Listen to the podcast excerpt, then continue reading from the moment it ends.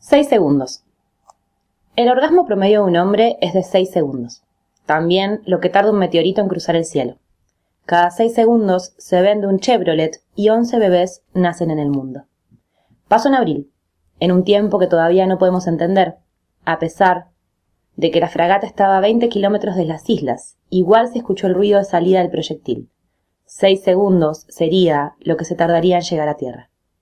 El latido del corazón de Carlitos se detuvo en ese instante. Su respiración se aceleró. Sus dedos índices taparon sus oídos. Todo eso pasó en dos segundos. El tercer segundo pensó en su madre, su padre, su hermanito. Los recordó felices, riendo. ¿Cómo serían sus vidas cuando recibieran la noticia? Entonces su corazón se estremeció. En el cuarto segundo rezó, se juró y se rejuró que iba a cambiar, que iba a pedir ayuda. Los segundos eran eternos. En el quinto segundo, numeró las cosas que no había vivido. Pensó que no conocía el mar, que nunca vio nevar, jamás se había enamorado, no tendría ni hijos ni nietos. En el último segundo, vio, como en una película en cámara ligera, distintas imágenes de su corta vida. Vio la ternura de su madre cuando curó la primera frutillita en su rodilla, el primer gol, y la cara de felicidad de su abuelo. Por último, su primer beso contra la pared esa tarde de verano. La bomba cayó lejos del pozo de Carlitos. Pero Carlitos jamás volvió a ser Carlitos. Rápido la Plata, Historias Esenciales, de Luis Ceroni. Mm, me gustó. Son todos cuentos, es todo un libro de cuentos y la verdad que son cortitos y al pie simples, claros, fáciles de leer. Eh, se los súper recomiendo. Lo pueden conseguir en Diente de León Distribuidora, que tienen eh, los libritos para que los busquen. Hola, Pau. Buenos días, buenas tardes, buenas noches a toda la oyentada. Hola, Lu. Acá Paula Damo Núñez en la columna de literatura de los viernes. Bueno, gracias por venir nuevamente. Eh, estamos empezando la columna, como lo venimos haciendo con los últimos viernes, con una lectura. Ahí ya de movida te, te engancha. Yo me enganché del toque. Sí, porque además también me pasa un poco que en esta cuarentena, eh, hermosa cuarentena, digo, los viernes eh, han pasado a ser como, ha cambiado la lógica de los viernes y me ha pasado también de que estas columnitas de lectura son un, mimito, un acercamiento, una distracción, un ratito, ¿no? estamos tan pegados a las pantallas que un poco de radio y un poco de literatura es súper necesario. Así que les traje muy para el viernes, muy para el viernes traje a Laura Esquivel como agua para chocolate. Bien, viernes de de pochoclos, decíamos. Sí, un poco sí. Me parece súper interesante esta novela. También vamos a pensar, como, como decíamos con otras, yo creo que podríamos hablar de una, de una novela por ahí. Em, y, me es complicado hablar de agua para chocolate, eh, como agua para chocolate porque em, estamos hablando de Laura Esquivel. Esta vez traje los datos duros de la autora. Ella nació el 30 de septiembre de 1950 en México. Y me parece que como hago para chocolate, em, generó como un, es un clásico respecto a la literatura romántica y los olores de la cocina, ¿no? Ha habido muchas películas, es un recurso que después aparece en, en lo cinematográfico, pero porque no, no me animo a decir que es a partir de ella. ¿Sí? No digo que haya sido como la piedra fundamental de este tipo de literatura romántica anclada en espacios eh, de, de, especias, de cocinas, de olores, pero sí definitivamente es un excelente ejemplo. Me pasa un poco eso. Em, como agua para chocolate es una novela eh, romántica, heterosexual, patriarcal, pero muy linda de leer. Me pasa un poco, un poco eso. Ya, estoy, tengo una novela, em, una edición que tiene esas etiquetas viejas que se usaban en las librerías, todas doradas, brillantes, redonditas. Ya no se usan esas etiquetas más. Con este libro va perfecta. Con este libro va perfecto. Em, entonces, cuando uno lee el subtítulo, dice eh, Laura Esquivel como agua para chocolate, novela de entregas mensuales con recetas, amores y remedios caseros. Lo más lindo que tiene la novela es que cada uno de los capítulos empieza con los ingredientes para la receta y la manera de hacerse.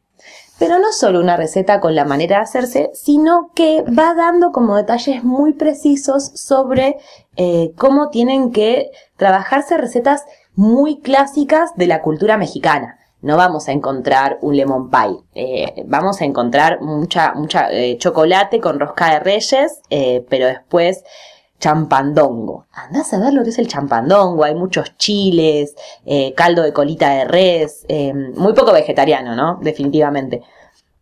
Pero cada una de las historias eh, está alrededor de una de las, de las cocinas, de las cocciones de la protagonista, ¿no? Mole de guajalote con almendra y ajonjolí ya te dan ganas de leerlo, decir, bueno, ¿de qué se trata esto? Entonces, te, da los ingredientes y explica la manera de hacerse. Y a través de la, receta nos cuenta una de las historias. Mira, ¿para qué, ¿por qué digo que es una novela patriarcal? Y, eh, bueno, porque arranca diciendo esto. Arranca con la receta de las tortas de Navidad y dice, ingredientes, una lata de sardinas, medio chorizo, una cebolla, orégano, una lata de chiles serranos y 10 teleras. La cebolla tiene que estar finamente picada. Le sugiero ponerse un trozo pequeño de cebolla en la mollera, con el fin de evitar el molesto lagrimeo que se produce cuando uno la está cortando. La mollera es como la cabeza, ¿no? Como, como la nuca, tiene que ver con esa parte la mollera. Entonces lo que te está diciendo es que hasta te da los detalles sobre cómo hacer para no llorar. Lo malo de llorar cuando uno pica cebolla no es el simple hecho de llorar, sino que a veces uno empieza, como quien dice, se pica y ya no puede parar. No sé si a ustedes les ha pasado, pero a mí, la mera verdad, sí, infinidad de veces. Mamá decía que era porque yo soy igual de sensible a la cebolla que Tita, mi tía abuela. Dicen que Tita era tan sensible que desde que estaba en el vientre de la bisabuela lloraba y lloraba cuando está picaba la cebolla. Su llanto era tan fuerte que Nacha, la cocinera de la casa, que era medio sorda, lo escuchaba sin esforzarse. Un día los sollozos fueron tan fuertes que provocaron el parto se adelantara, y sin que mi bisabuela pudiera decir ni pío, Tita arribó a este mundo prematuramente sobre la mesa de la cocina, entre los olores de una sopa de fideos que se estaba cocinando, los de tomillo, el laurel, el cilantro, el de la leche hervida, el de los ajos y por supuesto el de la cebolla. Como se imaginan, la consabida nalgada no fue necesaria, pues Tita nació llorando de antemano, tal vez porque ella sabía que su oráculo determinaba que en esta vida le estaba negado el matrimonio. Es decir, lloraba porque le estaba negado el matrimonio. Entonces, cuando yo digo que es una novela patriarcal, creo que se entienda lo que voy. Hay una construcción de la mujer en la cocina, la mujer pensada para el matrimonio, la mujer como madre, pero no nos importa porque es viernes de pochoclo. Y la novela está buenísima. Entonces, eh, les súper recomiendo esta novela de, Laura Esquivel como agua para chocolate, muy recomendada para, para juveniles, ¿no? Eh, me parece que es como, tiene ese toque medio erótico que uno cuando se empieza a acercar a la literatura, bueno, yo no miraba pornografía, la verdad, de, joven, ¿no? Me daba mucho, mucho, mucho pudor siquiera asomarme a, hacer, a ver algo pornográfico.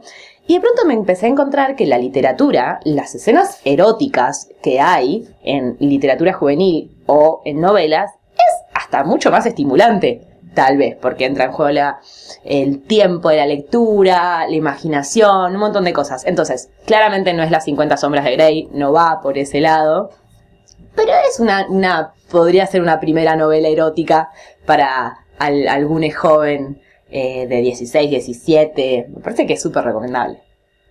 Bueno, me encantó, Pau, nuestra recomendación de hoy y también eh, el acercamiento a, la literatura también mexicana y escrita por mujeres. Como que me viene a la mente un par de, ejemplos o de libros que he leído eh, de autoras mexicanas que también tienen algo de eso, ¿no? Eh, Ángeles Mastreta, por ejemplo, ¿la conoces? Sí, de Ángeles Mastreta, que leí? No me acuerdo, pero sí, son toda esa línea de mujeres escritoras que me parece que a, mí me, cuesta mucho porque tengo muchos prejuicios sobre esta literatura que se ha vuelto tan eh, masiva, con autoras como Isabel Allende, eh, con autores como Bonelli, que sacan un montón de libros, que siempre son historias de amor, con mucha, mucho toque, mm, ¿cómo se dice cuando es, cuando es del lugar?